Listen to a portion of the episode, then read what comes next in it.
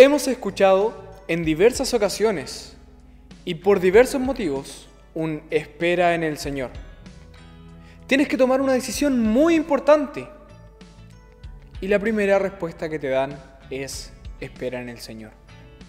Pero ¿qué significa esto? ¿Trata solo de esperar lo que venga?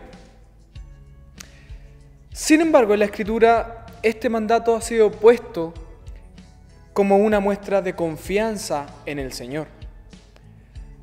En la Escritura lo vemos especialmente en la historia de Israel en el Antiguo Testamento, mientras que en el Nuevo Testamento vemos la historia de la iglesia. En el primero, Dios prometió estar en medio de su pueblo, con su pueblo, en el campamento.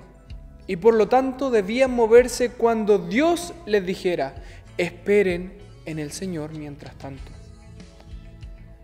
En el caso de la iglesia, Jesucristo dio señal que debían esperar a que el Espíritu Santo sea derramado para que ellos pudiesen comenzar la obra que el Señor le estaba mandando, lo que para nosotros es la gran comisión. Dios te llama a no precipitarte, Mientras no estés ajustándote a los principios bíblicos, no te precipites.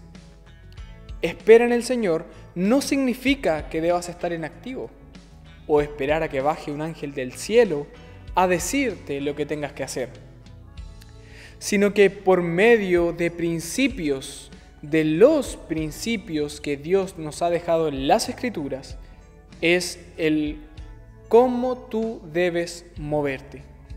¿Estás esperando una respuesta con respecto a algún tema en tu vida? ¿Estás esperando alguna respuesta por parte del Señor para tomar una decisión o hacer algo?